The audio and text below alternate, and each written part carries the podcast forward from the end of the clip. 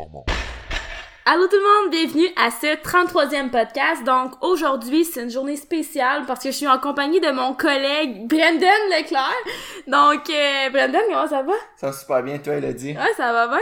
Ça fait juste comme euh, 52 fois qu'on recommence l'intro, là, on file un peu nerveux aujourd'hui. Mais bref, je pense que c'est des sujets qu'on aime en fait. Ouais, C'est un aujourd'hui. sujet que t'aimes? Euh, le premier, oui, je te dirais, c'est un sujet que j'aime. Le deuxième, là, tout ce qui touche l'alimentation, on dirait, je suis un petit peu moins, euh, un petit moins, un petit peu moins chaud là de, de ces sujets-là, mais je pense T'aimes que, moins ça, mais pourquoi t'aimes moins ça? je sais pas, c'est parce qu'on dit, je pense que c'est juste un sujet que je m'intéresse moins. Euh, puis si je m'intéresse plus à tout ce qui trait, ce qui touche à l'entraînement, les. Ben tu sais, t'aimes pas tant cuisiner. Non, moi je suis euh, je suis complètement un peu l'opposé. Ben t'es pas t'es pas tellement super fancy au niveau de la bouffe là, mais je suis tout le temps plus un Je peu. pensais t'allais dire que j'étais pas bonne euh, pour cuisiner. Non, t'es mieux t'es mieux que moi.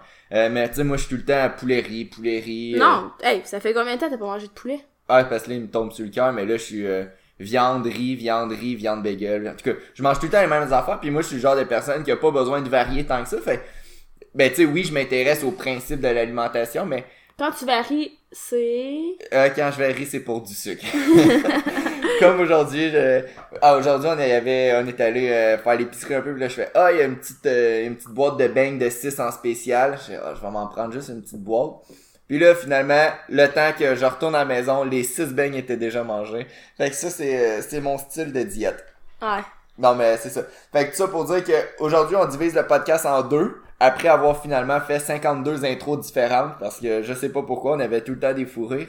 Mais euh, le podcast en deux, la première partie, c'est comment planifier son off-season, donc sa, sa saison morte un peu en powerlifting. Euh, Puis la deuxième partie, ça va être comment avoir des résultats sans nécessairement suivre de diète. On parle plus de résultats au niveau de la composition corporelle. Ben, aussi, tu sais, en termes de performance. En termes de performance Pas... Ouais, ouais, parce que, tu sais, euh, même en powerlifting, je pense qu'il sais, il peut avoir un intérêt... Tu sais, les gens peuvent avoir un, un intérêt envers les diètes en se disant que c'est ça qui va maximiser leur performance, mais est-ce que c'est vraiment nécessaire? On va en parler un petit peu. Je pense que c'est un sujet Ben, que les, les gens aiment beaucoup, là. Je pense que c'est quelque chose que de plus en plus faut s'intéresser parce que euh, il y a peut-être 10 ans, quelqu'un qui faisait du powerlifting pouvait gagner des compétitions importantes en étant juste fort. Mais de plus en plus, le, le, le calibre devient tellement élevé que quelqu'un qui veut vraiment d'être compétitif en powerlifting, va vraiment falloir qu'il surveille son sommeil, son alimentation, sa préparation mentale, euh, puis son entraînement évidemment. Toutes les tous les facteurs qui influencent sa vie, c'est plus assez pour quelqu'un qui veut devenir bon en powerlifting de juste lever de la fonte. C'est juste pour euh, commencer un peu en surface, on n'entrera pas dans les détails, mais si j'ai une question à te poser, toi, est-ce que tu penses, tu sais, tu dis que l'athlète doit maximiser toutes les sphères de sa vie, etc., mais est-ce que tu penses qu'une diète, c'est optimal, c'est le plus optimal? Euh, non, mais ça va dépendre, on va en parler tantôt, là, mais ça va dépendre des personnes. Je te dirais que moi, si j'ai pas un genre de plan décrit puis qu'il faut que je respecte ça, ça, ça, ça, on dirait ma motivation sera pas assez forte pour manger les bonnes choses. Mhm. Puis ça, ça va dépendre d'une personne à l'autre. Il y en a, au contraire, ils vont se sentir prisonniers de ça. Mhm. Puis ça va faire en sorte que ben ils vont pas apprécier le processus ou peu importe. Mais moi, si j'ai pas de plan, si j'ai pas d'objectif, c'est sûr que je me ramasse tout le temps à manger mes six beignes quand je, quand je vais faire l'épicerie. Fait que Peut-être parce que t'es pas habitué. euh, non, je pense que j'ai déjà été habitué à manger assez ce que je voulais quand je voulais. Quand Non, moi, je pense que t'es pas habitué. Ok. T'es bon. comme, t'es On- tellement habitué de, d'être dans ta routine que quand tu sors de ta routine, c'est comme, euh, je sais pas comment dire C'est ça. comme une fête. Ouais, c'est comme une, un, un, un- une fête, ouais. Mais, Mais en tout cas, bref. Non, mais quand j'ai, quand j'ai, on sort vraiment du sujet, mais quand j'étais plus jeune, là, Mhm. j'étais vraiment, là, euh, je pouvais manger quand je voulais, qu'est-ce que je voulais, au moment que je voulais. Puis, ben, le, c'est ça, ben, quand j'étais jeune, j'étais un petit peu plus gros aussi. Non, mais, ouais, mais quand t'étais jeune, Ouais. c'est, différent, je sais pas. En tout cas, on va en parler On en tantôt. tantôt. Je pense que c'est un sujet qui est super intéressant. Avant toute chose, n'oubliez pas d'aller euh, aimer notre page Instagram parce que je pense que c'est là qu'on, qu'on, que le contenu est le plus populaire. Euh, on a la page Facebook aussi, là, donc Bimor Performance. Sinon, sur Instagram, Bimor Baramba Performance. Donc, euh, c'est, c'est pas mal on ça. a YouTube aussi. Ouais, YouTube, c'est vrai. On, On va est- tourner des vidéos euh, demain, donc à, à l'heure que vous allez écouter notre podcast, les vidéos vont déjà être tournées. Mais euh, c'est ça, YouTube, Instagram, Facebook.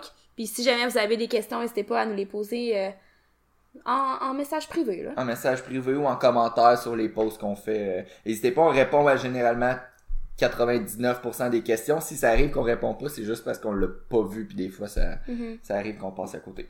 Fait que aujourd'hui premier sujet du jour, euh, comment préparer son off season ou sa sa saison morte un peu en powerlifting? Parce que souvent c'est un sujet qu'on parle pas vraiment mais mettons dans n'importe quel sport le le hockey, le soccer, le baseball, souvent il va y avoir une période distincte entre la période de compétition puis la période la saison morte. Fait que c'est important mettons pour les joueurs de hockey que quand ils font ils sont dans leur saison morte ben ils sont un petit peu moins longtemps sur la patinoire puis graduellement ils vont augmenter leur fréquence de sur la patinoire puis ainsi de suite jusqu'à ce que la saison commence. Mais en powerlifting, il y a pas comme cette distinction là de saison morte, Ben, elle est là, mais pas tout le temps pareil pour tout le monde. c'est ça. C'est ça. Si tu prends, par exemple, ben, une équipe de hockey, ben, tu toute l'équipe va tomber en off-season en même temps. C'est ça. Tandis qu'en powerlifting, c'est sûr que les compétitions, euh, entre guillemets, plus importantes, j'aime pas ça dire ça parce que toute compétition peut être importante, mais ici, je parle, par exemple, des championnats canadiens ou peu importe, souvent, ça va être au même moment dans l'année.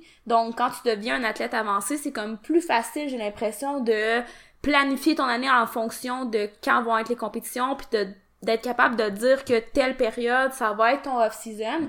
Mais quelqu'un qui est nouveau dans le sport du powerlifting, souvent, le premier réflexe, c'est d'aller faire le plus de compétitions possible. Ce qui, à mon avis, est, est pas une erreur, mais quelque semi une erreur, mettons. C'est quelque chose que, en tant qu'entraîneur, j'essaie de faire comprendre à la personne que tu peux pas tout le temps être en train de, de viser une compétition, nécessairement. Mais, euh, tout ça pour dire que je sais plus où je m'en allais. Je sais plus où est-ce que tu t'en allais avec Non, ça. non, ah oui, oui, mais dans le fond, c'est ça. C'est juste que, tu sais, parfois, quand tu commences, des fois, ça peut être dur de, de, de vraiment dire, OK, ça, c'est ma période hors saison parce que les gens veulent tout le temps être en train de compétitionner. Fait qu'ils sont comme tout le temps en préparation. Ouais. Je pense que quand tu deviens un peu athlète avancé, tu sais quand exactement tu, tu dois performer à ton meilleur. Je pense que c'est plus facile de mettre tes balises en termes de off-season ou période de compétition, mais c'est super important. Puis des fois ça devient difficile parce que je- là on a on a des, des, des athlètes en France puis c'est un peu le même principe. Eux leur saison de compétition commence, elles viennent de commencer. Euh, puis les premières compétitions sont là. Après ça, il va avoir, plus tard, eux, il va avoir les France qui est à peu près aux mêmes dates que les championnats canadiens, donc février, mars. Puis après ça, il y a les championnats du monde. Puis des fois, ça devient difficile parce que on est allé, nous, au championnat du monde. On compétitionne. Notre première compétition se fait peut-être en août, septembre. Après ça, on a les championnats provinciaux en, en novembre. Après ça, on a les championnats canadiens en février, mars. Puis après ça, on a les championnats du monde en... C'est en, ju- En juin. en juin. Fait que des fois, il y a certains... Tu sais, il y a Tu sais, tel- cette année-là, C'est ça. on a eu une grosse année, on a comme pas vraiment eu de période d'arrêt entre les ça. compétitions. Fait que c'est ça. Des fois, ça va varier aussi, c'est ça, d'un athlète à l'autre. Mais l'erreur peut-être qu'on a fait, c'est d'être allé all-in à toutes les compétitions. Ouais. Donc c'est à ce moment-là que, tu sais, on a pour un peu cette raison-là qu'on n'a pas vraiment eu de période hors saison.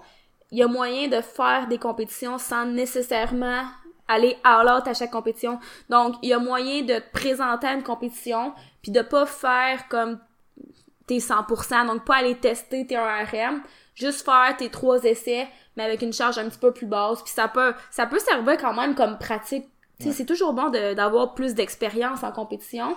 Fait que, il y a moyen de se présenter à la compétition sans faire d'un RM, mais au lieu de, c'est ça, aller tester tes max, t'intègres cette compétition-là dans ta planification en sachant que euh, t'as peut-être des objectifs plus grands pour d'autres compétitions, puis que ça te laisse plus de temps pour bâtir ta force que de tout le temps être en train de tester. C'est ça. Parce que comme nous, le- l'exemple que j'ai donné, une compétition en août, en novembre, en février, puis en juin, c'est comme t'es tout le temps quasiment à 10 semaines d'une compétition. Mais quand t'es à 10 semaines d'une compétition, c'est pas le temps d'aller nécessairement travailler tes faiblesses, d'aller, tu sais, faut tu restes assez spécifique. Tu sais, quand t'es à 8, 10 semaines d'une compétition, tu veux augmenter un petit peu la fréquence du squat, du bench, du deadlift. Tu veux faire plus de squat, bench, deadlift, puis tu veux augmenter aussi l'intensité graduellement. Donc, tu es tout le temps en train de faire des 1 à 5 répétitions assez lourdes au squat de compétition, au bench de compétition, puis au deadlift de compétition. Mais, tu sais, on en a déjà parlé dans un podcast, c'est pas nécessairement comme ça qu'on bâtit tout le temps la force, puis on devient plus fort. Fait que tu sais, on veut aller travailler nos faiblesses, puis comment qu'on travaille nos faiblesses, souvent c'est en étant un petit peu moins spécifique, en gagnant un petit peu de masse musculaire. C'est Puis, ça, c'est travailler les faiblesses, mais ça peut aussi être de travailler en plus en hypertrophie, par exemple, tu sais. Puis euh, ça plus ou moins rapport, mais ça m'a fait penser à une chose. Si jamais vous avez envie de vous présenter à une compétition, par exemple une compétition qui est plus régionale, puis euh, que vous voulez juste faire euh, vos essais, mais avec des charges plus légères que, que, des, que des vrais 1RM, par exemple. Personnellement, moi, je vous conseille de, de faire les trois essais quand même. Donc, de pas juste faire le premier essai en se disant que c'est tout ce que vous avez besoin pour vous classer pour la prochaine compétition. Euh, pour la, la raison est vraiment simple, c'est pour les autres compétiteurs. Parce que imaginez si tout le monde décide d'arriver à la compétition puis de se dire ah moi je fais juste mon premier essai parce que je sais que c'est assez pour avoir le total qualificatif pour la prochaine compétition. Puis euh, que finalement tu tu sais, tu scratch un peu là, tu euh, tu fais pas tes deuxièmes, t'annules. tes deuxième et troisième essais, ben ça fait en sorte que les compétiteurs qui eux vont aller faire leur deuxième et troisième essai quand ils arrivent à leur deuxième essai, ah ben il y a peut-être deux personnes de moins euh, que- avant eux, puis là c'est sûr que ça, ça raccourcit le temps entre les essais. Puis je trouve que c'est juste un petit peu plate pour les autres compétiteurs quand que la personne arrive elle fait juste un essai au lieu de faire ses trois essais. C'est arrivé à une compétition récemment que j'ai coaché, puis au début déjà c'était une petite une petite gang, fait qu'il y avait peut-être 8 ou 9 athlètes, puis là il y en a déjà en partant deux qui ont juste fait leur premier essai. Fait que quand t'es 8 athlètes, puis là tu tombes que tout à coup t'es 6, ben tu passes ton deuxième puis ton troisième essai à peu près à chaque 5 minutes, ce qui est quand même un temps de repos, c'est respectable, 5 minutes, mais surtout pour les plus gros lovers, des fois ils ont peut-être besoin d'un peu plus que 5 minutes pour se de se reposer. Tu sais, c'est quand même des charges lourdes qu'on lève en compétition. mais tu sais, ça, ça se peut que si trois, quatre personnes décident de faire ça en même temps, tu sais, ça commence à faire du monde en moins, là. Ouais, non, fait que tu sais, c'est juste, ben, personnellement, nous, en tant que coach, on, on fait pas faire ça à nos athlètes. Si quelqu'un veut aller juste faire euh, des essais plus légers en compétition, on va y faire trois essais plus légers, c'est tout. tu sais. Ouais, tu sais, c'est Euh, pas parce que tu peux faire, c'est pas parce que tu veux pas faire ton 100% à ta compétition, tu peux faire 80, 85 puis 90%. Tu sais, c'est Ouais, ouais. c'est- y a C'est pas ça qui va te brûler, c'est Ou- pas, c'est pas ces- tes, mettons, en tout, ça fait 6 essais, c'est pas tes 6 et 7 plus au total qui va t'avoir brûlé puis qui va t'empêcher de bien performer à tes autres euh, entraînements, puis au pire, ben, c'est ça, tu mets moins lourd sur Ouais, la mais barre, là. 50, 55, 60%. C'est, si c'est ça que t'as besoin pour te qualifier, sais, fais le minimum, mais au moins fais chaque essai. En tout cas, c'était une on s'est- on s'est parenthèse. éloigné du On sujet. s'est éloigné du sujet. Non, mais c'est parce que je trouvais ça important de, de le spécifier. Je trouve que c'est le fun des fois. Puis euh, c'est ça. Je pense que c'est un peu une, une, une de nos valeurs en tant qu'entraîneur. Puis je pense que c'est si- important à partager. si vous êtes encore dans votre hors saison, puis vous avez, vous devez faire une compétition, puis vous dites, ben moi je veux prendre plus de temps dans mon dans mon hors saison pour travailler mes faiblesses, ben justement, vous n'êtes pas obligé de vous préparer à 100% à cette compétition là, vous pouvez juste y aller puis faire des essais super faciles, sous maximal à votre, à votre compétition, mais faites vos trois essais comme Hello elle a parlé. Puis ça te donne de l'expérience quand même en compétition. Tu sais, Ouais. ça de pratiquer tes commandes, de, voir un petit peu l'ambiance. Ouais, c'est Parce que tu sais, c'est pas tout le temps optimal de tout le temps tester tes masses. Je pense que ça, c'est difficile pour les gens de comprendre ça, que c'est pas en testant que tu bâtis ta force. Donc, c'est ça. T'es tout le temps à 10 semaines d'une compétition, comme tu disais, euh, bien, moment donné, ça finit toujours par te rattraper. Tu sais, c'est- c'est le fun, des fois, d'avoir des, des plus longues périodes que 10 semaines, là. Puis personnellement, moi, ce qui m'a. Le fait de tout le temps d'être 10 semaines d'une compétition, à un moment donné, j'ai comme un peu. Je sais pas le terme français, là, j'ai un peu burn-out. Tu sais, j'étais un peu. Moi, je suis quelqu'un qui a besoin de nouveautés, Ouais, de nouveaux stimulus. ouais. Puis le fait de tout le temps faire squat bench deadlift pesant, squat bench deadlift pesant, à un moment donné, je suis comme, je suis tanné de faire ça. Moi, j'ai besoin de faire euh, du leg press puis de faire des séries de 30 là, puis de me sentir. Moi, je suis ce style de personne là. Il y a des personnes qui vont faire squat bench deadlift, squat bench deadlift, ils vont aimer ça puis ça va être la plus belle vie pour eux autres. Mais en tout cas, c'est tout ça pour dire que quand tu deviens tout le temps spécifique, spécifique, spécifique, ben il y a plusieurs. Oui, il y a des risques de blessures à long terme aussi qu'on n'a pas nécessairement parlé, mais il y a aussi le fait que ça devient monotone de tout le temps faire des entraînements similaires. Mhm. Euh, combien de compétitions tu recommanderais par année à peu près? De compétition, que t'es préparé. Que t'es préparé, que tu testes puis que tu vas all-in. Pour vrai, moi, j'ai trois en tête. Trois? Ouais. Ouais, je pense que c'est un bon nombre. Euh, puis c'est généralement euh, Tu sais, c'est ça, c'est tellement variable, là, ça peut vraiment dépendre d'un individu à l'autre. Puis idéalement, tu peux les faire quand même assez rapprochés. C'est comme une compétition de bodybuilding. Souvent, quand le monde, ils vont d'être en shape, genre, ils vont toutes faire les compétitions quand même assez collées. En powerlifting, c'est un petit peu différent. Ils peuvent être un petit peu plus séparés. Mais tu veux pas nécessairement faire une compétition à chaque 16 semaines. Parce qu'encore là, on n'a plus comme notre hors-saison. Là, on est comme tout le temps à 16 semaines d'une compé. C'est bon à un moment donné de dire, ben, ma, ma prochaine compé est juste dans 35 semaines. Ben, c'est sûr que si t'as deux compétitions collées, par exemple, par contre, mettons, je sais pas, tu dirais euh, un mois d'intervalle, par exemple? Ouais, mettons. Un mois d'intervalle, c'est sûr qu'à ta première, euh, faut pas non plus que ça soit all out, all out, all out, dans, surtout comme dans tes semaines avant la compétition.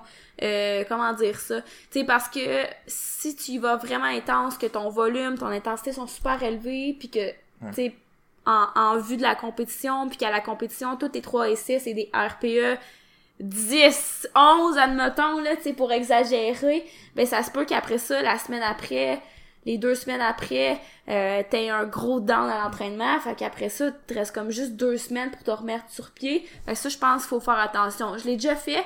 J'ai déjà fait deux compétitions avec une semaine d'intervalle. Les deux compétitions, j'avais comme fait mes, mes 1RM, là, en fait. Puis, tu sais, ça avait super bien été, mais j'avais fait extrêmement attention à ma première pour m'assurer que mes paramètres d'entraînement étaient euh, comme optimaux. Puis après ça, ben le le un mois que j'avais avant mon autre compétition, ça m'a juste servi comme pour maintenir ma force, honnêtement, là. Puis après ça, ça l'a super bien été, mais, tu sais, dans la période du un mois en mes deux compétitions, sais, je pouvais essayer d'aller bâtir encore un petit peu plus de force, mais faut pas s'attendre à des miracles C'est quasiment plus. du maintien. C'est ça. Si t'es capable de juste maintenir ta performance puis de pas avoir un crash après la compétition, c'est juste déjà très bon, là. tu sais, ce qui, est, ce qui peut être important en tant qu'entraîneur, c'est aussi de périodiser ses, euh, ses priorités en compétition. Fait que si tu fais trois compétitions, tu y vas peut-être à 95% la première, 97% la deuxième, puis après ça, 102% la dernière. Puis c'est ça, périodisé. Mais là, je me rends compte qu'on parle de tout, sauf du off-season. Fait que pour toi, mettons quelqu'un qui me dit, ben là, il a dit, je viens de finir ma dernière compétition euh, la semaine prochaine, la semaine passée. Mhm. Je tombe dans mon off-season. Ma première, ma prochaine compétition, c'est dans 40 semaines. Mhm. Qu'est-ce que je devrais faire? Qu'est-ce que je devrais travailler? C'est quoi les, les à quoi devraient ressembler les prochains mois pour moi? 40 semaines, c'est quand même beaucoup, ben, là. mettons, non, mais, c'est juste pour les gens, là, vous n'êtes pas nécessairement obligé d'avoir un off-season de 40 semaines parce que euh, une, une, saison de compétition au Québec, euh, c'est combien de... Ça, va, ça varie parce que les... mais... Je sais qu'en en France, ce que j'aime, mais que je trouve difficile un peu, c'est que le calendrier de compétition, il est vraiment de octobre à décembre. Fait que les clients qu'on a, c'est ils ont vraiment comme une compétition à chaque mois. Mm-hmm. Tandis qu'au Québec, la différence, c'est que la première compétition de l'année, des fois, est en début janvier. Puis, euh, là, on parle des, des petites compétitions que tout le monde peut faire puis même une compétition que moi je vais faire dans deux semaines, puis on va être déjà en octobre. Mhm. Donc les compétitions au Québec sont vraiment un peu euh, toutes dans l'année, n'importe quand. Ça peut être une occasion de justement pas faire tes masses à ces compétitions-là. Mais en tout cas, bref, euh, la question, oui, en season, ok. À quoi ça ressemblerait on tes va entrer dans le vif du sujet, ok. Euh, il y a comme tellement de paramètres. Euh, un des premiers paramètres auxquels je pense, ça peut être de mettre carrément en arrêt le squat de compétition, deadlift de compétition. Le bench, honnêtement, j'ai tendance à le garder. Euh, peut-être parce que je suis une fille, peut-être parce que j'ai jamais eu de blessure à l'épaule, puis j'ai jamais eu d'inconfort à l'épaule. Mais souvent, moi, après une compétition, puis là, je parle vraiment pour moi, euh, je vais mettre en arrêt le squat de compétition, euh, ça c'est sûr. Le deadlift, semi, je vais t'expliquer pourquoi. Euh, vu que j'ai déjà eu un an médical, euh, je suis pas capable de faire euh, en ce moment du deadlift conventionnel pour l'avoir essayé plein de fois. Euh, tu sais, c'est pas long que je commence à ressentir un inconfort au dos malgré que ma technique soit à 100%, ben peut-être pas 100% là, mais que mon dos soit, soit droit puis que je favorise ma technique. J'ai quand même encore de la misère à faire du deadlift conventionnel. Fait que c'est sûr que ça me limite au niveau de mon deadlift, au niveau des variantes que je peux faire. Tu sais, je pourrais l'arrêter pour vrai. Moi, j'ai tendance à faire du squat puis que ça l'aide mon deadlift.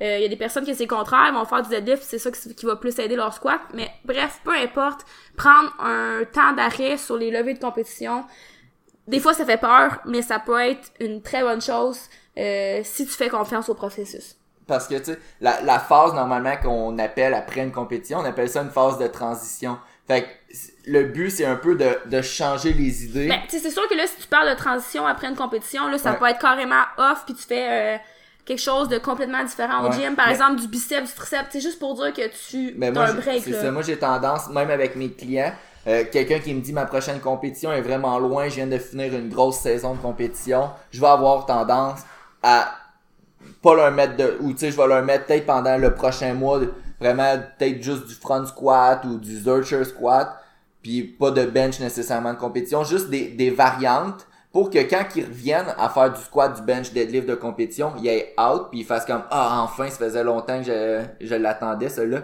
Puis oui, quand on est dans, surtout au début du off season, ça arrive que euh, il y a des j'ai des clients je d'habitude je mets jamais de shrug dans mes programmes d'entraînement mais ça arrive qu'après mon, mon programme les, les gars me disent hey, j'aimerais ça avoir des plus gros trapèzes ou quoi que ce soit puis là je, leur en mets des shrugs puis je leur mets des biceps puis des fois ça arrive que je leur mets même une journée de biceps triceps complet dans leur semaine. Mais tu sais quand leur prochaine compétition est dans 40 semaines il y a aucun problème à ça. Puis même que ça va faire du bien pour ton corps. Puis il y a certaines personnes aussi qui après une compétition, ils tombent un peu comme dans un, un down, là, pas une dépression. Ben il y en a, je suis c'est déjà arrivé, là, mais tu sais, quand tu te prépares pour une compétition puis que toute ta, ta vie commence à être un petit peu plus axée là-dessus, comme tu disais tantôt, tu sais, euh, t'accordes une plus grande importance à ce que tu manges, à tes périodes de sommeil, euh, peut-être que des fois t'évites un petit peu plus les sorties par exemple pour vraiment miser sur ta récupération, puis que tout commence à tourner autour de ça, puis que ton seul objectif euh, c'est la compétition, euh, ben un coup que c'est fini, tu, tu tombes un peu dans un vide, puis c'est normal.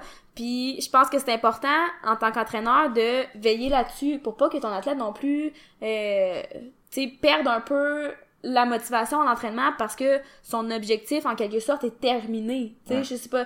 Fait que d'essayer de trouver des façons de continuer l'entraînement sans non plus s'épuiser mentalement, ça peut être super bon aussi. Puis la période de transition, euh, c'est une bonne période pour justement mettre à off ce qui a été super taxant au niveau du corps pendant les dernières semaines, mais de quand même continuer à s'entraîner, puis de peut-être parler à l'athlète un petit peu plus, c'est quoi tes objectifs pour ce qui s'en vient, comment t'as trouvé les dernières semaines, etc. Fait que ça peut être une, une période de remise en question, des fois de reformulation des objectifs qui s'en viennent, puis d'un break carrément mental et physique aussi. Là. Puis c'est important. Il faut pas la négliger, faut pas que tu... Tu sais, après une compétition, on a tout envie de continuer à faire des PR, puis c'est probablement la pire chose à faire. T'as compétitionné, t'étais préparé pour ce jour-là, le lendemain, essaye pas de recommencer. Fais juste comme... Même si ça, que ça, ait bien été ou mal été, idéalement, tu sais, c'est du passé, puis tu, reviendras encore plus fort, puis plus affamé la prochaine compétition. Euh, souvent aussi, en tant que coach, j'ai plus tendance, quand c'est une période de, après une compétition, je mets plus d'objectifs, de, pas d'objectifs, d'exercices que je marque au choix. Fait que, tu sais, dans le programme, je vais peut-être marquer euh, au début les exercices obligatoires avec le nombre de séries, le nombre de répétitions. Puis vers la fin du programme, quand ça devient des exercices plus d'isolation, je vais peut-être avoir tendance à marquer, mettons, biceps au choix, triceps au choix, euh, exercice d'épaule au choix. Puis tu sais, comme ça, ça donne un petit peu plus de le, le, client est un petit peu plus impliqué dans le processus. Puis des fois, ça l'aide aussi à motiver. Surtout abdominaux au choix, tu sais, je veux dire, quand même qu'il fasse de la planche ou, ou de la roulette, là, ça me dérange pas, là. Fait que, mm-hmm. c'est ça. Euh, puis c'est ça. Graduellement, on va faire notre phase de transition qui va être vraiment très peu spécifique. Idéalement, le moins possible de squat, de bench, de deadlift de compétition. Puis au fur et à mesure que les semaines vont avancer dans le hors-saison, oui, on peut réinsérer euh, du squat, du bench puis du deadlift de compétition.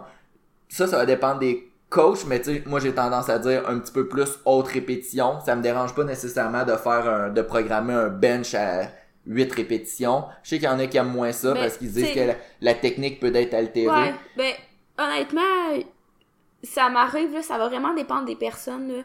Euh, quand la, la personne... Ouais, ça, ça dépend vraiment des personnes.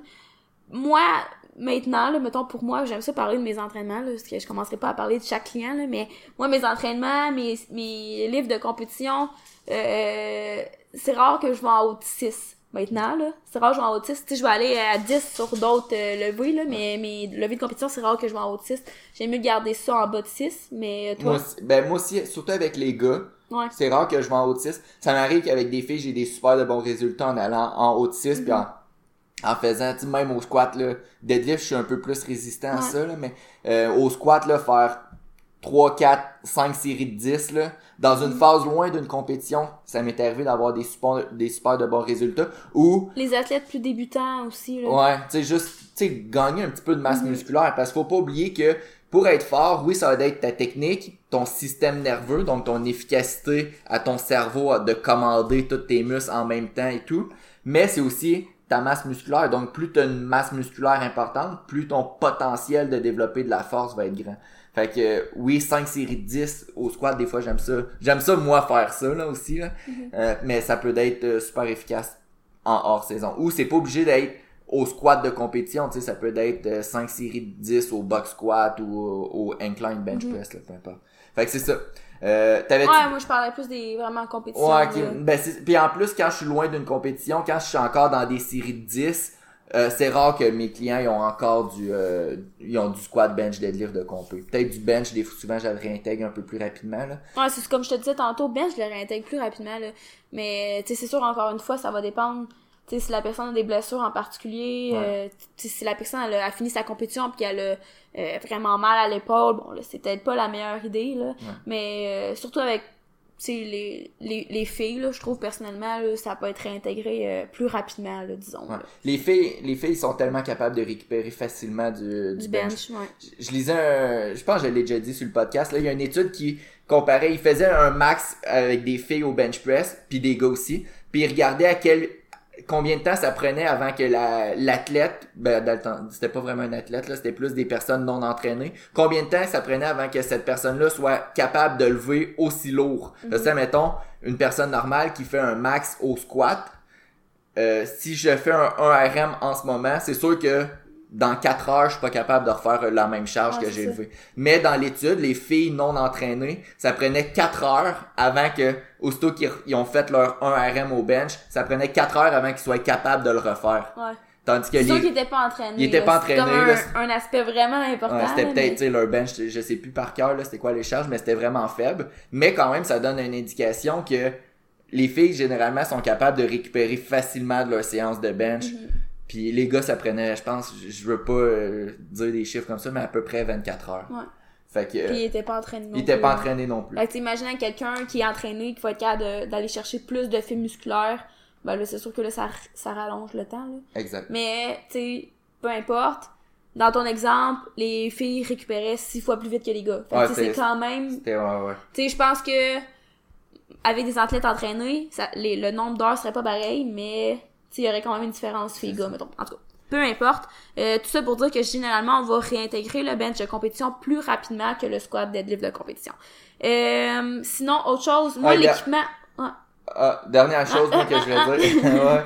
Dernière chose que je voulais dire moi à propos de ce sujet-là, et là elle finira après, euh, c'est que Mais on n'a pas parlé tant que ça, on dirait qu'on s'est vraiment éparpillé, là. Ouais, je On fera un résumé. On fera un résumé. Ouais. Euh, c'est que, de façon générale, là, ce que j'ai tout le temps dit du, euh, du monde qui font du powerlifting, c'est que les powerlifters devraient s'entraîner un petit peu plus comme un, comme des bodybuilders, puis les bodybuilders devraient s'entraîner un petit peu plus comme les powerlifters. Fait que dans votre hors-saison, ayez pas peur de- d'essayer des choses, ayez pas peur de dépasser les, d'aller dans des plus hautes répétitions. Gagner, comme je l'ai dit tantôt, gagner du muscle, ça va juste être bénéfice pour Je vous. trouve que les gens font pas assez de fentes. De fente. Ouais. Tu sais, pour vrai, ajouter des fentes dans votre hors-saison, mais ce que j'allais dire aussi, c'est que, ben, l'équipement, tu sais, surtout la, la ceinture, en fait, là, que ça, euh, généralement, après une compétition, là, euh, j'essaie de prendre un temps pour juste l'enlever, puis vraiment, euh, tu sais, retravailler ma ceinture naturelle, qui est mon corps. Euh, donc, faire du squat sans ceinture, du deadlift sans ceinture, donc, ça, c'est une chose. Sinon, euh, ben, je peux peut-être expliquer un petit peu ce- qu'est-ce que je fais en ce moment ou ça, Ouais, c'est pas peux- tu peux- pertinent? Tu peux y aller. Ok. Parce que dans le fond, j'ai, j'ai pas de compétition. Par exemple, là, pour ceux qui me connaissent, euh, Élodie parce- Morin. Ouais, Elodie Morin. Non, non, mais je me fais poser la question, tu fais-tu les provinciaux? Tu vas faire les provinciaux? Euh, cette année, donc on est en 2019, je ferai pas les provinciaux parce que j'ai tout simplement pas fait de compétition régionale. Donc ma dernière compétition, ça a été les championnats canadiens 2019. Puis ensuite, en 2019, j'ai pas refait d'autres compétitions régionales. Fait que j'ai comme pas... Puis ça, c'était, c'était volontaire, là. C'était... T'es pas, t'es pas qualifié. Non, c'est ça, mais vu que j'en ai pas fait, je suis pas qualifiée pour les provinciaux. Fait que je peux pas faire les provinciaux, mais c'était, c'était le but, là. Donc, prochaine compétition va aller dans quand même un, un petit bout, on va se le dire, là. Puis, euh, ça fait quatre semaines que j'ai officiellement commencé ma période... euh, Me suis comme fait une grosse prep de, de 50 semaines, en fait, là, je vais vous dire. 50 semaines, donc je prévois peut-être compétitionner seulement à l'été prochain. Là, je suis à ma quatrième semaine de, de cette préparation-là, puis je suis comme vraiment, comme j'allais dire hype là, mais je suis comme vraiment motivée de cette prep là parce que j'ai vraiment aimé la faire puis j'ai vraiment hâte de la tester puis à date ça va super bien là pour vrai après quatre semaines. Donc, dans le fond, à chaque quatre semaines, je fais comme une, un petit testing, si on veut. Là. Je fais pas des 1RM à chaque quatre semaines, mais je fais une forme de, de test. Donc, ça va varier de phase en phase, mais bref, euh, pour cette période-là, pour cette première période-là, euh, j'ai déjà eu des résultats que j'étais comme oh wow, tu sais, je suis déjà vraiment confiante de ce que je fais. En gros, j'ai une semaine d'accumulation, une semaine d'intensification, une semaine de testing, puis après ça une semaine de deload, puis euh, c'est ça les, les méthodes que je vais utiliser vont vraiment varier d'un mésocycle à l'autre, donc d'un mois à l'autre si on veut. Puis qu'est-ce que j'allais dire? Ouais, euh, je travaille beaucoup aussi sur le tempo dans mes accessoires. Donc mes accessoires en ce moment, c'est beaucoup du front squat, du incline bench press, euh, du close grip bench press, du floor press. Là, c'était plus pour le bench. Mais sinon, pour le bas du corps, euh, c'est ça. Euh, ah non, je l'ai dit, front squat, high bar. C'est ça, mon, mon squat de compétition, je le fais pas en ce moment, donc je suis vraiment en high bar. Je mets ma ceinture par contre. Pour mon deadlift, comme je l'ai dit tantôt, je fais pas de conventionnel. J'aimerais vraiment ça pouvoir faire du conventionnel, mais je veux pas prendre le risque de, de blesser mon dos en fait. Donc, je suis encore en sumo. Euh, je fais quelques variantes parfois, mais je garde le sumo. C'est juste que pour le sumo, je mets pas ma belt. Donc ça, c'est une chose. Mais sinon, c'est ça. Euh, je focus un petit peu plus sur euh, les les, les mettons les phases excentriques, les pauses dans la phase excentrique, euh, puis j'utilise ça, toutes sortes de paramètres pour aller travailler des choses que j'avais pas l'habitude de travailler, puis à date, ça va super bien, j'aime vraiment le résultat. T'es un petit peu plus en haute répétition? Euh, pas tant que ça pas tant que ça, mais dans ma phase d'accumulation, je vais quand même avoir un bon temps sous tension vu que j'ai de longues phases excentriques. Fait que, par exemple, je vais être en 7 de 6. Fait que je vais, pour mes, mes euh, levées principaux, je vais jamais en haut de 6, comme je t'ai dit tantôt, là. Ben, si jamais, je parle pour cette prep-là, là. Je vais pas en haut de 6, mais parfois, je peux avoir un excentrique de 8 secondes, par exemple, au front squat, genre. Fait que, au final, euh, ça fait quand même un bon temps sous tension pour mon accessoire. Euh, pour mes c'est mes mains, là, mes, mes, mes levées principaux, si on veut, ben là, le temps tension va quand même être plus petit, mais selon si je suis en accumulation, intensification, tu sais, ça va varier, mais je reste toujours en bas de 6 euh, au niveau des levées compound, donc des mouvements plus articulaires. Après ça, à la fin, souvent, je vais soit rajouter des exercices de dos ou des exercices euh, d'abdos, puis euh, ça, ça va être en plus haute répétition, mais overall, j'ai quand même une approche assez minimaliste mais le fait que j'ajoute des, comme je te dis, des, des pauses, puis du tempo, puis des variantes euh, au niveau de mes des, des exercices que j'utilise, tu je pense que ça peut être quand même bon dans un off-season. Fait que, habituellement, j'ai tout le temps tendance à utiliser une approche un petit peu plus bodybuilding. Là, c'est comme la première fois que j'essaye d'utiliser moins d'exercices dans mon approche, mais de quand même rester intelligent là-dedans puis de pas dire je fais squat compé, bench compé, deadlift compé, tu comprends? Ben moi ce que je voulais dire tantôt quand je disais plus de powerlifters devraient faire plus de bodybuilding, c'était plus parce que souvent les powerlifters vont avoir tendance à se dire oh je fais du powerlifting fait que quand je dépasse trois répétitions c'est cardio, tu sais je veux mm-hmm. dire. Ben tu vois c'est ça, ouais. Mais tu sais comme je voulais dire. Je t'ai euh, coupé mais tu sais je fais pas de 7 de 10 au front squat, mais je fais quand même des tu sais comme à ma semaine 1, c'est ça, c'était des sets de 6, mais avec un 8 secondes d'excentrique, fac. Ouais. C'est ça, c'est quand même... Euh... Puis ouais, c'est ça, c'est sûr que je sais pas s'il y a des athlètes euh, que, qui, qui, vont écouter mon podcast, mais il y, y en a comme trois, je leur ai mis ça cette semaine parce que je voulais comme... Euh, les, les tester, voir. Euh, ouais, c'est ça. Tester mentalement, voir qu'est-ce que ça allait donner, fait qu'ils vont se reconnaître. Puis, juste pour faire, là, parce que ça fait déjà 34 minutes quasiment, juste pour qu'on fasse un petit résumé du hors-saison, puis si j'oublie des points, Hello, tu me le dis, euh, essayez de, de prendre une longue période le plus long possible pour travailler vos faiblesses, ça va être super efficace. Euh, quand vous commencez votre phase de transition, essayez de prendre une pause d'élevée que vous faites tout le temps. Euh, faites des choses qui vous font plaisir, des choses que vous aimez faire puis qui vont vous redonner de la motivation à l'entraînement parce que des fois ça arrive qu'après une compétition, ça se peut qu'on ça se peut puis c'est normal d'être peut-être un petit peu moins motivé parce qu'on vient justement de mettre beaucoup d'efforts puis là tout à coup on se rend compte ben crime, on a fini notre compé, on fait quoi maintenant? Donc allez au gym, faites des, des choses qui vous motivent puis que vous aimez faire.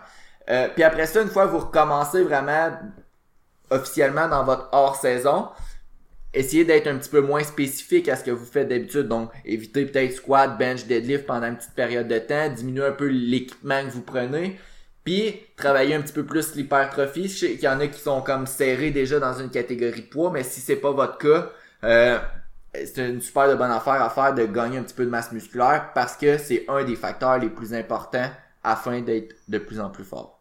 Ouais, c'est ça. Tu sais, dans le fond, c'est de viser un développement un peu plus général, là. Ouais. Puis même, sais, certaines personnes vont pouvoir se rajouter comme, euh, des entraînements plus cardio, si on veut. Puis tu sais, ça, ça se fait aussi, là. C'est pas grave si tu fais du powerlifting puis que tu fais du cardio. Euh, puis ça, c'est une chose. Sinon, c'est ça, là, aller travailler euh, les faiblesses. Ça peut être de travailler les mêmes muscles, musc- les mêmes groupes musculaires, mais de façon différente, avec d'autres exercices. Donc, faut pas avoir peur de s'éloigner de ce que vous faites en compétition. Euh, surtout si vous êtes loin de la compétition, puis ça peut juste vous aider à revenir plus fort euh, à votre prochaine compétition. Good. Donc, ça fait le tour. Euh, maintenant, on passe, parce qu'on va peut-être faire ça plus rapidement. Euh, diète. Ouais. Est-ce qu'on devrait suivre une diète pour avoir plus de résultats? Qu'est-ce que t'en penses? Puis c'est quoi exactement, tu sais, qu'est-ce que tu voulais aborder sur ce sujet-là, Hello? Ben, euh, tantôt je t'ai posé la question, tu sais, est-ce que tu penses que c'est plus optimal d'avoir une diète ou pas? Tu m'as dit que ça dépendait des gens. Ouais. Puis tu sais, c'est vrai. C'est sûr que si t'as un objectif de compétition en tête, il y a certaines personnes que ça va vraiment les aider parce que ça va comme leur donner un plan clair et précis, euh, avec un objectif en tête, tu une date euh, en tête, puis tu ça va les aider à les garder comme on the track, là, comme Ouais. on dit, je sais pas si c'est un mot en français. Non. Puis je pense que Non. puis je pense que pour certaines personnes, ça peut être très bénéfique d'avoir ça parce que tu sais quoi faire. Ouais. C'est pas compliqué, t'as pas à te stresser avec quoi tu manges. Tu sais quoi faut que tu manges, euh, combien faut que tu manges, puis après ça, c'est plus facile d'ajuster les choses. Si, par exemple, tu sais, mettons, s'il faut que tu fasses une catégorie de poids, bon, ben, c'est plus facile d'ajuster les choses pour perdre du poids, par exemple. Plus facile d'a- d'ajuster les choses, il faut que tu prennes du poids, peu importe. C'est sûr que c'est plus facile d'avoir comme du feedback Ouais. sur ce qui se passe. Puis pour certaines personnes, parce que tu sais, dans, il y a, on entraîne toutes sortes de personnes, il y a du monde qui ont besoin d'un peu d'avoir des, devoirs à rendre. Donc ils ont besoin que, par exemple, ils vont avoir un entraîneur puis ils vont dire, si tu me dis pas qu'il faut que je fasse ça, naturellement je le ferai pas. Donc tu sais, c'est peut-être un petit peu de la motivation extrinsèque de devoir rendre quelque chose, mais à court terme, des fois, ça peut marcher pour certaines personnes jusqu'à temps qu'ils prennent un peu l'habitude de ce mode de vie là. Ouais, parce C'est comme, ouais. c'est comme un peu, tu sais, des fois, euh, j'entraîne euh, monsieur, madame, tout le monde aussi de, à la, au gym que je travaille. Puis tu sais, des fois, c'est pas que ces personnes-là seraient pas capables de s'entraîner toutes seules. C'est juste qu'ils ont besoin d'avoir, par exemple, un rendez-vous, puis de dire, si mon entraîneur est pas là à cette heure-là, à telle date, j'irai pas au gym par moi-même parce que j'ai besoin, j'ai besoin d'avoir ce rendez-vous-là pour y aller. C'est ça. T'as- c'est- souvent, c'est la même chose pour les diètes. Il y a certaines personnes qui vont avoir besoin d'avoir la diète pour, euh, pour être comme obligé de bien manger en, en tant que tel. Ouais. Mais encore là, comme, le, comme tu l'as dit, souvent ça va être plus à court terme. Je trouve qu'à long terme, c'est pas. Ça peut devenir malsain. Ouais. Je sais pas ce que t'en penses. Mais, à- mettons là, tu sais, comme moi, quand je suis loin d'une compétition, j'ai pas de diète. Je la, je la suis pas. Ben, en vrai, j'en ai pas. J'ai pas que je la suis pas. Mais quand je suis proche d'une compétition, j'ai, veux, veux pas, je me fais ma propre diète parce que sinon, je, je trouve que c'est, comme tu as dit tantôt, c'est difficile de, de comme un peu savoir comment ajouter nos, nos calories, diminuer, ajouter. Mais Si surtout, je- toi, t'es tout le temps serré dans ta classe de, de poids, là. Ouais. Fait que c'est ça. Mais quand je suis loin d'une compétition, il y a comme c'est comme pas malsain parce que là je suis pas nécessairement de diète. Fait que je sais pas si c'était clair, j'ai l'impression que Mais tu mixes les deux. Ouais, c'est ça. Puis c'est ça, quand t'as une compétition, euh, tu commences à te faire un plan. Quand t'as- t'es à la compétition un plus loin, ben tu y vas plus à ton instinct. Ça. Je pense que ça, c'est bien. Parce que si t'es comme à l'année longue avec une diète, puis ça, les deux, on le fait, mais tu sais, je pense moment donné, à long terme, c'est pas... Moi, je trouve que ça peut devenir malsain.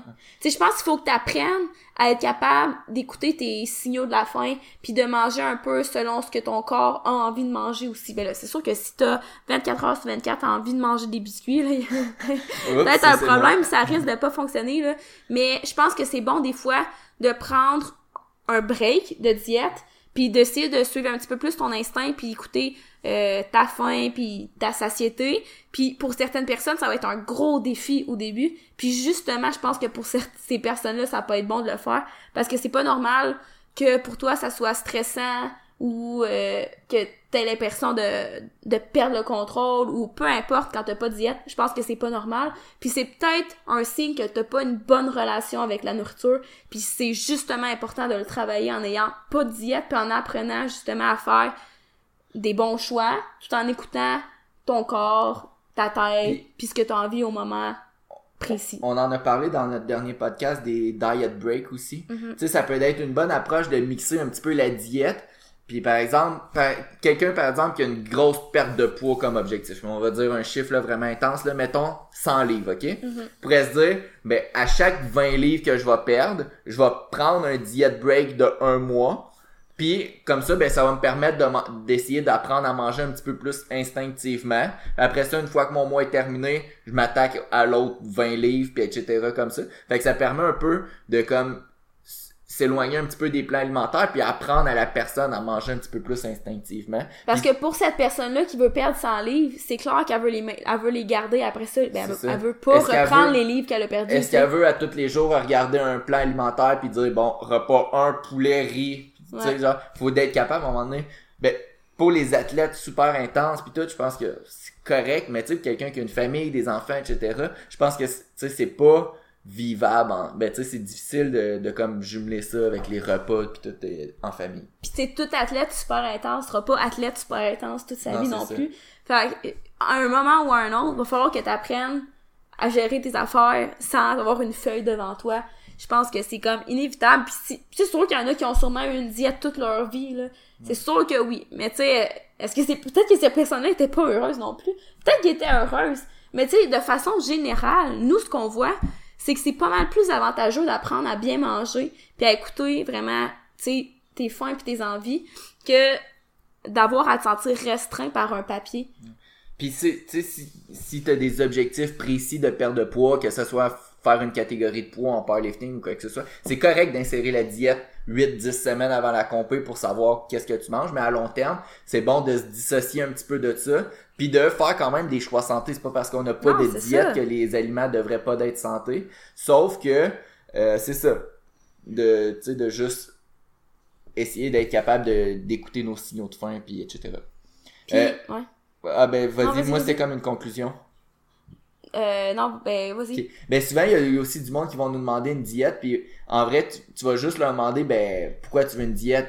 Ils disent, ah, ben, je veux perdre du poids, puis là, tout à coup, tu creuses un peu, puis tu leur demandes, ben, qu'est-ce que tu manges dans ta journée, puis tout, puis tu te rends compte que, genre, ils mangent vraiment, genre, n'importe quoi, ils vont au McDo, ils vont... Tu sais, des fois, les- le monde n'a pas nécessairement besoin d'une diète, Mhm. puis tu sais, je le dis, ben là, t'as pas besoin de diète, fais juste, tu sais, tu manges au McDo à tous les jours, coupe, coupe le McDo, genre, puis là, ils sont comme, ah ouais, ben là, euh, tu sais, on dirait... C'est quoi des conseils que tu donnerais à une personne qui veut perdre du poids, mais tu sais que tu conseilles justement de pas prendre de diète?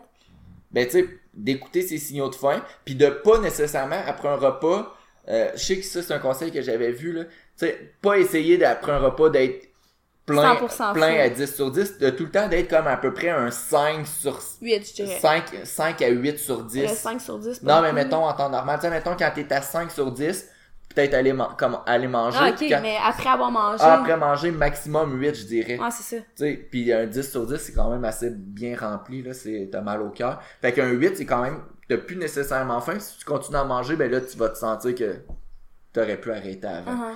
Euh, fait que, tu sais, être tout le temps à peu près en 4, 5 sur 10, puis jusqu'à 8 sur 10, le maximum. Fait que, tu sais, ça, souvent, ça va être bon pour les personnes parce que, justement, ils vont jamais avoir trop faim. Fait que quand t'as trop faim, tu vas avoir tendance à manger de la bouffe un petit peu moins santé. Puis quand t'as trop faim, ben c'est parce que euh, quand t'as plus faim, t'es rendu à 9 sur 10, ben c'est parce que tu t'es empiffré. Fait que tout le temps un, un, un petit euh, comment je pourrais dire ça? Un Range. Range, je sais pas le dire en Un français. gap. Un gap. Ça, on a tous dit des mots anglais. fait que c'est ça. Euh, un peu comme ça. Fait que des fois, le monde, ils demandent des diètes, mais ils ont pas nécessairement besoin de diète. Tout ce qu'ils ont besoin de se faire dire, c'est ben, arrête de manger, arrête de manger n'importe quoi, puis écoute plus tes signaux de faim. Mhm. Parce que c'est correct d'avoir faim, tu sais, en- entre les repas, d'avoir un petit peu faim, là. C'est pas parce que tu commences à avoir faim, faut que t'ailles manger. C'est correct d'avoir une petite faim, puis comme tu dis, de pas être comme plein à avoir mal au cœur après tes repas, évidemment. Sinon, t'as-tu d'autres conseils? Non, toi t'en as-tu? T'as pas de conseils? Ah ben non, mais moi c'était ça, écouter les signaux de faim, favoriser les, les aliments qui vont augmenter un petit peu la satiété davantage. Parce que, mettons, je reprends mes exemples de beignes tantôt, j'ai mangé mes 6 beignes en 10 minutes. Ben manger plus lentement, ça pourrait être un, un bon conseil. Parce que clairement, manger ces 6 beignes en 5 minutes, je sais 5 minutes. Fait que tu sais, j'ai mangé mes 6 beignes en 5 minutes, j'ai mangé quoi, peut-être 1200 calories. Puis après ça, ben j'avais encore faim, c'est pas des aliments qui font en sorte qu'on n'a plus faim après ça. Fait que tu sais, il y a- y, a des meilleurs choix d'aliments que d'autres pour ne plus avoir faim. Fait que, Protéines, légumes, faire attention aux liquides, ouais. qui sont des calories que le corps va... Ben pas que le corps va moins bien gérer, mais comme... Mais ça s'absorbe plus rapidement. C'est ça, ça, ça. Puis tu sais, comme le meilleur exemple, c'est tout le temps de dire, mettons, ton shake après l'entraînement, tu le bois en une minute et demie, versus la même quantité en protéines d'un steak, que ça, tu le mangerais probablement pas en une minute et demie, tu sais. Non, c'est Fait ça. que ton steak, mettons, ben tu sais, t'as plus le temps de le manger, de le mastiquer, puis de le digérer pour que ton corps t'envoie un signal de, de dire, OK, bon, là, j'ai plus faim, c'est assez, tu sais. Puis à l'inverse, j'ai déjà parlé, là, mais ceux qui ont de la misère à prendre du poids, Uh-huh. ben tu sais, moi, c'est je donne l'inverse de mes conseils à prendre. Fait que, tu sais, ça peut être bon de prendre quelque chose qui est liquide, euh, parce que c'est justement, ça va permettre d'absorber un petit peu plus de calories. Parce que des fois, il y a des personnes qui à 3500 calories, ont plus faim, mais là, ça, c'est juste là, un niveau de calories de maintenance, mais ils veulent prendre du poids. Fait que c'est ça. Euh, gérer son niveau de satiété, son niveau de faim, euh, prendre son temps pour manger. C'est quoi l'autre qu'on a dit? Qu'on vient Euh, de dire? Là, favoriser les aliments qui Ils sont rassasiants. rassasiants. Euh, Puis sinon, juste faire attention en général de faire des choix un petit peu plus santé. euh. Mhm. Puis de pas nécessairement bannir un groupe d'aliments Ouais. comme les carbs par exemple. Souvent les gens ont peur des glucides parce que en ce moment c'est comme on dirait une mode. Ouais. Mais honnêtement, favoriser les aliments qui sont plus naturels puis ça va bien aller là. Il y a des excellentes sources de glucides pour la santé, pour la performance. Puis essayer de pas tomber dans les modes ou dans les diètes euh, qui ont l'air miraculeuses parce que le meilleur conseil qu'on va tout le temps vous donner, c'est de prendre des aliments qui sont plus naturels, plus santé, puis de juste favoriser à manger équilibré avec des fruits, des légumes, des bonnes sources de protéines, des bonnes sources de gras, des bonnes sources de glucides. Si vous voulez absolument perdre du poids, parce que des fois, juste en, même pas en comptant, même pas en se pesant, juste en, en mixant, si on veut une bonne alimentation, puis un entraînement, vous allez avoir des résultats, vous allez bien vous sentir. Mais c'est si jamais vous avez envie de vous peser, parce que pour vrai, nous, on a une couple de personnes qu'on conseille juste de pas se peser, surtout en, en début de d'entraînement. là. Parce que moi, je trouve que moment donné, la balance, c'est pas tout le temps le meilleur indicateur Ouais. de résultats. Surtout quand la personne commence à s'entraîner avec un nouveau programme, un nouvel entraîneur, il y a des exercices qu'elle a jamais fait. Puis au début, elle risque de prendre un petit peu de masse musculaire rapidement. Mhm. Fait que son poids va regarder, elle va faire ah j'ai pas perdu, j'ai pas perdu de poids.